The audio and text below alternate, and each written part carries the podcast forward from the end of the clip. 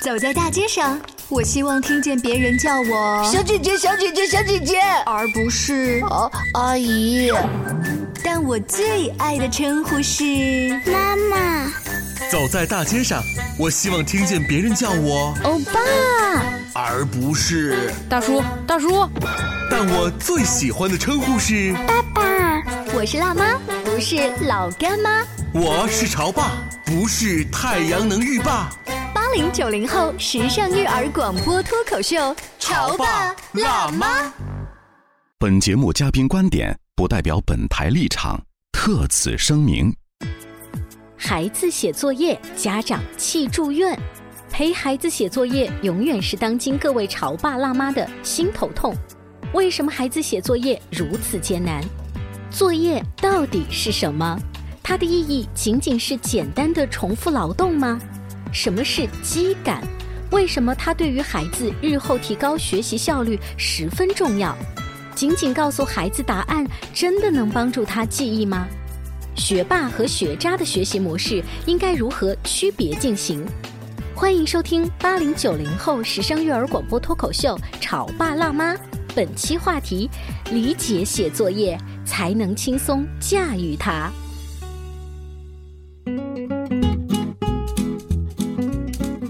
迎收听八零九零后时尚育儿广播脱口秀《潮爸辣妈》。大家好，我是灵儿。大家好，我是小欧。今天直播间为大家请来了合肥市家庭教育研究会的会长芙蓉老师，欢迎您。冯老师好，灵儿好，小欧好。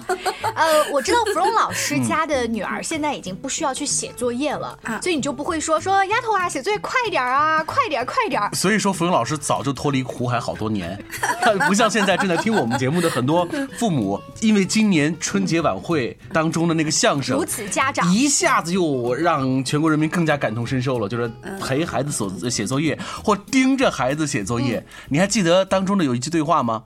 宝贝儿，放学了啊，抓紧时间洗洗手，哎，写作业去。好嘞，哎，写呀。爸，这题我不会。怎么刚开始你就？啊啊，对对，不会没关系，爸爸给你辅导啊。你把题拿过来，嗯，你看，一百减七十等于多少啊？嗯。怎么还开震动呢？注意力集中，看题，看题。哎哎哎，从头讲啊。哎，咱们先看各位。啊，嗯，零减零等于多少啊？零。哎，再看十位。嗯，零减七能减吗？能。什么？不不不不不不能。所以啊，相声是来源于生活而高于生活嘛。在家里，我真的觉得我的口头禅就是快点，快点，快点，快点吃东西，快点去洗澡，快点写作业，快点写完作业之后看课外书，就好像我我自己的语速都很快。嗯，芙蓉老师，这是病得治啊。嗯，我就想问两位，嗯，作业是什么？作业就是为了完成这老师布置的这个教学任务而不得不完成的一些任务啊。你一说不得不，不不不，还有一些呢是基于他本身的兴趣爱好。嗯，但是你知道小孩没有长性。就比如说，有的小孩他喜欢弹钢琴，他是喜欢弹，但是老师告诉他要不断的练这个曲子本身他喜欢，那这算不算也是作业呢？哦，对了，所以我们先要要理解作业是什么。作业最早的提出来的这个人呢，他叫甘特，嗯，他把呢单元工作任务，就是小欧刚刚讲的那个字，他叫叫作业，嗯，其实作业就是指单元工作任务，嗯，那么作业的价值是什么呢？嗯，实际上是一个就是刻意的强化过程，嗯。就是我要熟练，就巩固。呃，刚刚学来的知识，哎，要熟练它。其实做作业的目的呢，是为了要熟练它。嗯，就是好比说我我刚会做，然后我多做几遍，是不是我就会熟练？这是它作业的原则。但是这属于什么工业经济时代的一个概念啊？嗯，工业经济时代，你的意思说这是属于算是远古时期的一个老概念了？是的。那难道作业的本质在现如今就不能以这种方式去体现出来吗？是的，不可以的。所以我现在都不叫作业，我叫。好比说，这个孩子啊，今天啊，他要做一些什么东西？我说你要研究什么呀？嗯，我不说那个是作业，然后我把那老师啊，就是还用这个呃，对啊，就老师写在黑板上或布置在群里头的那个啊任务啊，我把它分为两种任务。第一种任务呢是这个孩子他已经会有一定的熟悉度的，嗯，那么这些有熟悉度的呢，其实我是要看时间的，嗯，呃，所以就说你们讲的效率，嗯，所以呢，呃，一般来讲啊，刚刚小欧说我是。是不是已经脱离苦海了？但是我现在的呃两个侄子，一个三年级，一个一年级，嗯，或者他妈正在苦海里，你得帮他们，是不是？是的，就是其实我在一开始的时候就跟我弟媳是这样说的，我说你把孩子的作业拿回来的时候，不要去分成什么语文作业、数学作业，不是的，你要分成我会的和我不会的。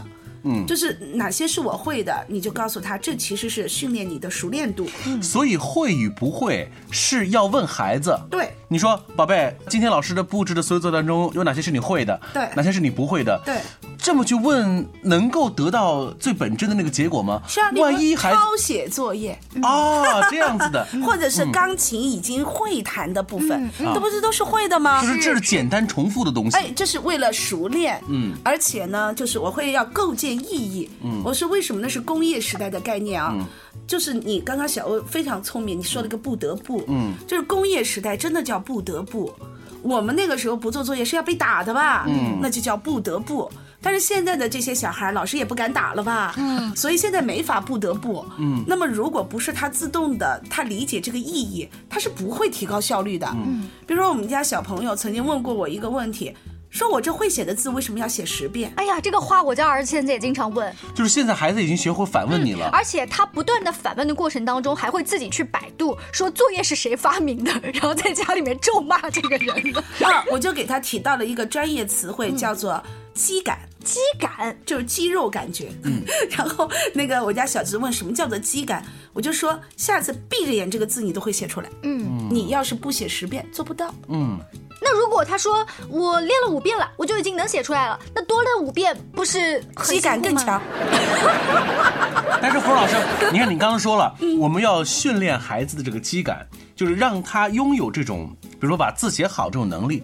这不就是简单的重复吗？对这不就是不得不要去完成的那件事情吗？这就转化了，嗯，就在孩子的大脑里是转化的，是意义转化的。嗯，你的那个不得不是别人打发老师的，嗯，他那个训练机感是他自己的，嗯，那我就会转化这个孩子对这个部分的意义感。嗯所以要让孩子自己意识里头清楚这一点。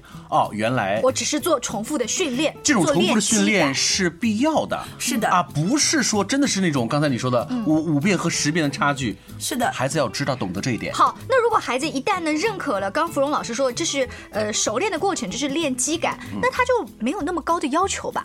比如说我写字儿哈，不出那个田字格写，就和你知道练字的要求写那是不一样的。是的，所以说呢，我觉得我们的家长啊，他们有一个错误的对孩子能力的一种思维方式，就是把它割裂一段一段。嗯，你要把它当一个整体来看。嗯怎么说如果当一个整体来看，就是这个时候的基本能力是什么，下一个阶段的基本能力是什么？嗯，就好比说啊，我们家的小朋友都是要先快再好。嗯，不是先好再快，先好再快其实是很熬人的。嗯。呃，芙蓉老师意思是说，先把这个字得先好看喽，然后把这种好看本身复制出来。反而是反过来吧，应该是先在极短的时间内先完成。所以我刚才说的那个是绝大多数家长的这个想法，对不对？比如说我们把这个很难写的这个字啊，一定要写写好看了，然后才能够复制这种好看和成功。但其实并不是这样子。是的，因为什么？因为小孩子的肌肉感知，但是他这个肌肉感知一定要叫我叫规范，嗯，我不叫好看。我们家的那个老大叫衣着，我说衣着啊。每个字都有它的规范性，就是田字格。为什么我们要写在田字格里？其实那个横就在那里，那个位置就在那里，这也是肌感的一部分，叫准确嘛。小朋友都在打游戏吧？那我就会用打游戏来训练他。我说你在使用鼠标的时候，或者你是使用那种就是大拇指在移动的时候，要不要一下到位？嗯，我说这个肌感就是你不仅仅能把它写对，而且你一步就能把位置也给它写对。嗯，我把它叫写规范字，而且要快点写。我用了一个东西，就让我家小侄子两个侄子都懂得快速写的作用。我让他看了一张高考的语文卷的需要写多少字。他一定会哭了。天哪，这哎，我觉得这招太厉害了，我不用解释其他的东西。是的，你你知道我们家的孩子当然都树立了高考的这个伟大的理想啊。他们看到了这张高考的语文卷子，他们就知道了现在训练肌感的价值。所以我们两个孩子的作业，老师都说字不怎么好看，但是很规范。嗯，最重要的是写得快。嗯，就是他的这个肌感的训练。所以我们家的呃小朋友的训练，这属于叫做我会的，会的不是应付老师的作业，而是训练他的那个准确度和他的速度。这一个说不是很好看，但是规范。其实老师啊也是把话讲的比较漂亮一些哈，就是差不多就行了。哎，灵儿，你可知道什么样的老师会把话讲得漂亮给你孩子？那一定是一个认真负责，同时也非常遵循孩子成长规律的一个老师吧？同时是你信任他，可以把你孩子教好的一个老师。嗯，就是如果啊，你对于老师的要求高，或对于孩子的学业表现高，老师就不会有那么大的耐心，也就不会每一次都在鼓励这个孩子。当老师有一个自信从容到六年，我培养一个孩子的时候，他也把孩子当整体在看。所以我们不应该割裂开，他是这个学期、那个学期，不是这个年级、那个年级，而是一个整的长跨度的成长阶段。对，可是如果呃现在在练字的小朋友就会说，老师啊，光图快不图好，字儿都已经写的像猫抓的、狗挠的一样了，他都到四五年级了，字已经这样了，怎么可能还好起来呢？哦，这就是美感。嗯，他到了第二个阶段就叫美感，就是当他先有规范的时候，但是这个时候它是没有一撇一捺啊，要有笔分呐、能理解吗？它是没有美感的字，但是它绝对是不是猫抓的，它是规范字。嗯，但是孩子的美是什么时候才会有？额叶发展以后才有对美的这种意识性。当他有额叶意识的时候，这大概是多少岁？九岁十岁的时候，哦，我回想起来，难怪呢。我也就是在到了十七八岁的时候，才发现，陡然发现自己的字和别人的字相比，好像丑很多。嗯，我需要练字，所以有那种对于自己把字形练得漂亮的这个意识的这个阶段，嗯实际上是长大以后，哎，哎，就是额叶起作用。嗯就是我对我自己有更高的要求，嗯那个是追求美。难怪小姑娘青春期以后才知道如何要美容美发。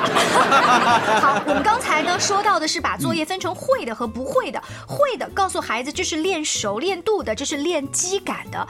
那这个作业当中也有一部分，你说抄写我可以单独的像这种类型，钢琴这样，可是数学作业那么多道题，它有会的有不会的，这算什么呢？我们稍微休息一下，广告之后请芙蓉老师接着聊。关于和孩子沟通呢，我是想先处理好彼此之间的情绪，然后再去搞定他具体的问题。我们家长经常在一起讨论，怎么样从小才能培养好他的学习习我是后。来通过学习才发现，孩子行为背后是有另外一种需求的。陪你一起吐槽养育熊孩子的苦，陪你一起追忆曾经自己的小世界。八零后时尚育儿广播脱口秀，潮爸辣妈。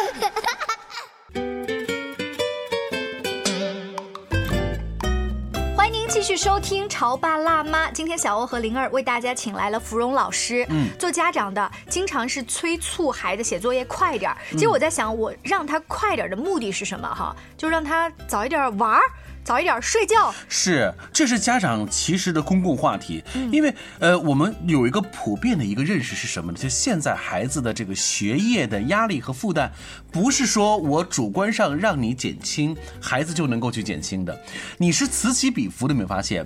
你在把语数外这个地方减轻的时候，哎，你其他方向的兴趣班的东西又又出来了，更何况现在我们说要让孩子们全面发展，好，时间一天就二十四个小时，我们且要保证未成年的这些孩子们有充足的休息时间，又刨去白天他在学校的时间，你分分钟算，你会发现，哎呀。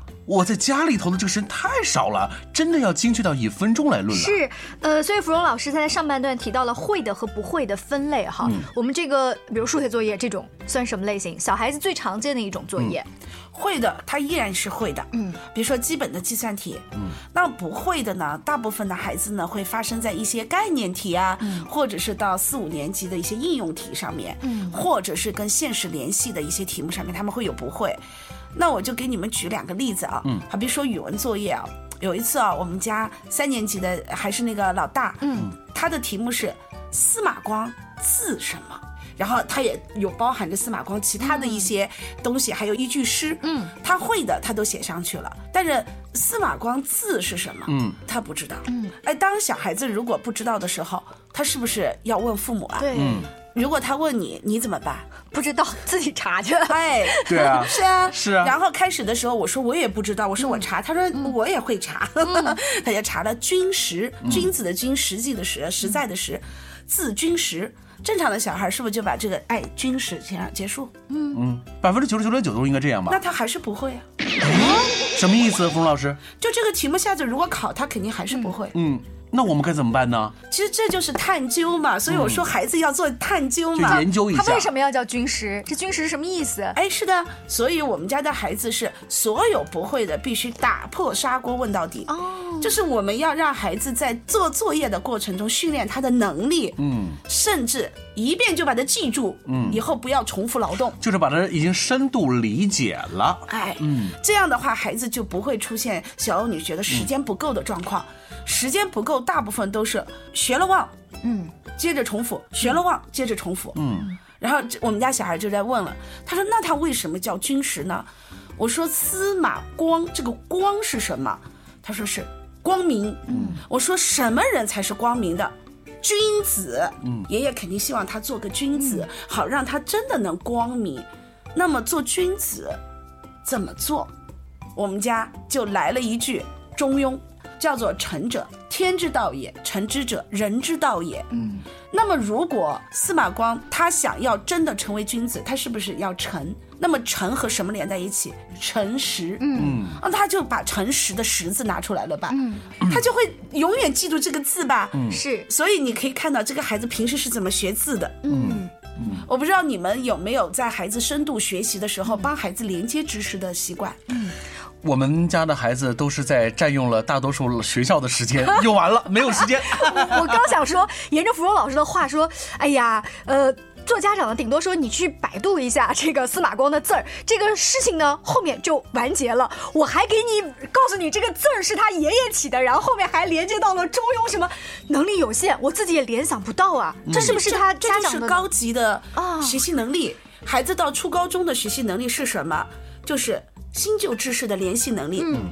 新知识与新知识的联系能力，知识与现实的联系能力。嗯如果这三个能力在小学阶段通过作业没有被训练出来的话，到了中学会相对来说比较他就要，花时间去补课。所以你知道吗？都是我们拖了小孩的后腿。所以刚才你看，冯老师，我们说这么些，一定要给给这些研究这种知识要留出更多的时间。对所以我们在节目的上半部分说，有一些简单的，属于肌肉性的，把那个时间给它压缩。哎，他自己做啊甚至他有可能就是我我给我们家侄子说，以后像类似于这样的作业，你可以在学校找个时间就把它做掉。嗯嗯，其实你们有没有发现，很多学霸这些作业是不带回来的，嗯，就是会的作业从来都是在学校里就做完的，他是把剩下来的时间去探究这些不会的，嗯。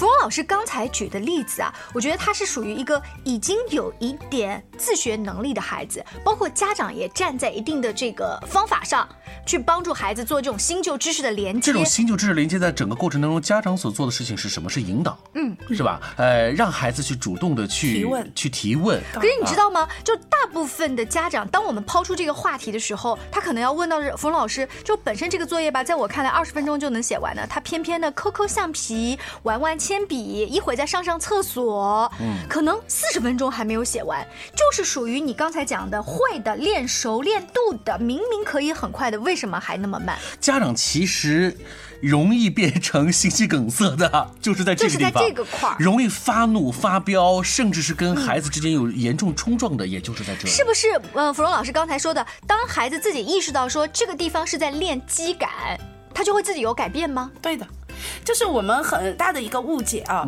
认为孩子好比说上学学习是个社会性事件，不是是生物性事件。嗯，就是说，当他的大脑需要认知发展刺激的时候，他是生物导向性的，是要去学习的。嗯，所以你去看到大部分的孩子上学，他觉得是个自然的过程吧。嗯，并没有你要一定要告诉他你要上学啊，你不上学就怎么怎么样，他都会去哦，我到时间我就要去上学了。这其实是一个生物性的。嗯，当你认为它是生物性的时候。你就不会产生那种对这种行为的恐惧和焦虑，你就不会老担心他会磨蹭啊，他不会好好做。嗯，而会的概念是什么？他作业做完了吧？然后一个半小时以后我们吃饭。嗯，吃饭的时候我就问他，哎，我说你刚刚有一道题问我的那司马光，他那字叫什么呀？然后我们家那个小侄子就说，姑姑不就叫那个军石嘛，他爷爷给他取的。他在不断的强化，这是我给他建立一个叫长期记忆法。嗯。什么叫长期记忆法？就是他要把这个概念用最简单的一个信号把它记出来。嗯，而且这个信号记忆的时候，一定是跟故事和情景连在一起的。嗯，也就是只要他一看到司马光，就想起姑姑。嗯，一想起姑姑，就知道他叫军师。以后看到高考卷子，好多知识点跟姑姑都有。姑姑说的。但我们家的老二呢，就不是这样的了啊。我们家老二那是搞死不学的。嗯，你要让他多学一样东西，好比说，呃，他幼儿园回来了，对吧？你说。啊，宝贝啊，我们练个琴，人家可以给你哭两个小时。哎，刚才呃，冯老师不是还说这个学习本身有种生物性的导向吗？哎，非常有趣啊。这在老二身上，这生物性去哪里了呢？哎，好玩的是，人家上学没有任何阻挡，他还去上学了。嗯，然后呢，我就跟我们家的弟媳说，我说这老二一开始啊，因为他没有，我把他叫偷学嘛，我说他成绩一定不会好，呃，所以我们要给孩子一个。合理的目标，嗯，给他一点在班级中下层的空间。哎，在想，嗯，最合理的目标是什么？考及格就行吧。好，我告诉他的目标，我们家的小侄子想了想，嗯，觉得一定能完成。我说只要不是倒数第一就可以了。哦，然后他的妈妈说这样也行吗？我说就从这里开始啊。嗯嗯，妈妈也很舒服。然后这个孩子呢，第二天他说姑姑我一定能做到，因为一天下来他就发现一个比他笨的。他。觉得战胜他还是有可能的，然后他就说：“姑姑，我绝对不会是倒数第一。”所以他上小学的信念就是不是倒数第一。嗯，然后他在他第一次单元考试的时候，他跟我说：“他说姑姑，我告诉你，我不仅不是倒数第一，嗯，我还不是倒数第二，我是倒数第三，超额完成任务。”他觉得是成就感，嗯，他觉得很开心。然后在他这么开心的情况下，他每一天的上学都是开心的。然后我们跟老师也是说，哎呀，这个孩子以前啥都没学嘛，所以只要不是倒数第一就好了。所以他们的老师对他也是很格外的宽容。然后老师就开始想要鼓励他，然后找到他那么一点点的优点，就不断的放大他，说我们家那个小宝朗诵很有情感。嗯，然后每次叫他朗诵课文。就为了这个朗诵，每次能够得到老师和同学们的掌声，他上学的愉悦度就更高了。所以这个孩子虽然在班里头的成绩是往后排的，哎，他一自己不以为耻。老师也不以为说是件老大难的问题，对，所以在这样的一个环境当中，这个孩子真的是做到一种心特别大，而且学的特别的很宽松、很乐意。因为这就是人的五百万年进化的。您说的是所谓的生物性？哎，生物性啊，这个生物性呢叫做绝对道德期。这个绝对道德期是六岁到十二岁特殊的一个阶段，嗯，这个阶段里的孩子都想被肯定，所以我们把这个阶段的孩子叫绝对好孩子阶段，嗯，就是如果你给他一个机会让他做好孩子，他绝对不会拒绝这个机会的。即便是这个我们所谓的学渣，他仍然有这种向上的这种能力。是的，所以呢，他要他妈给他找一个特别严格的作业班。哦，我们家自己主动提出的。对，我们家这个小孩是上作业班的。嗯。除了他以外，作业班的其他的小孩都是换的，因为受不了那个很严格的老师。所以家里头这个老二。即便在班里头成绩不怎么行，他仍然还希望通过一种所谓的作业班的方式来帮助他什么写作业这件事情。是的，好，那我听下来呢，就是总结一下后面这一个小学渣宝宝的这个例子哈。首先给他定一个合理的目标，够得着的目标，家长自己主动愿意对，家长也放宽心。第二呢，就是家长也认可自己的能力不行，不行咱们就找专业的人，对，对不对？就不要自己硬撑，搞得孩子跟你心情身体都不好。嗯，对。像这样子的一个孩子，当他在严苛的老师的这种梳理下，慢慢养养成良好的学习习惯之后，等到他上初中、高中，可能他就不太需要这样的老师，他就会慢慢变成家里那个小哥哥的样子了。是的，因为我们是这样觉得的，就小朋友啊，一定不要把作业当成是应付老师的任务，嗯，他是绝对不是去为了打发老师的。同时，我们也要对老师布置作业的这个行为进行尊重式的反馈，嗯，就是我要认真的把它完成。所以呢，我们的孩子第一点是一定要知道作业的意义和价值。嗯，第二点，小孩一定要有自知之明，就是我如果自己不行，我就要自律不行，我就要甘愿他律，就是我要甘愿他律。但是大部分我们的父母是做不到这个稳度的，所以中国古代叫一子而教。如果这个孩子不受教，就请别人教吧，就你自己就不要再去跟他熬了。啊，不能像真的像熬鹰一样的，就是自己熬尽了最后一滴的这种精力，这样让孩子崩溃，自己也会崩溃。所以今天我们请吴老师跟我们聊一聊这个让大家痛彻心扉的所谓作业的话题，一分为二，就你能够看得出来作业本身，我们如何把它划分，我们把的精力放在什么方面更有利于我们的亲子关系。当然了，它也是介于你先评估自己孩子的一个学习成绩以及他大概的学习特点，然后我们再用芙蓉老师讲的方法。谢谢芙蓉老师接受我们的采访，更多育儿的故事，大家请关注潮爸辣妈，下期见，拜拜。再见。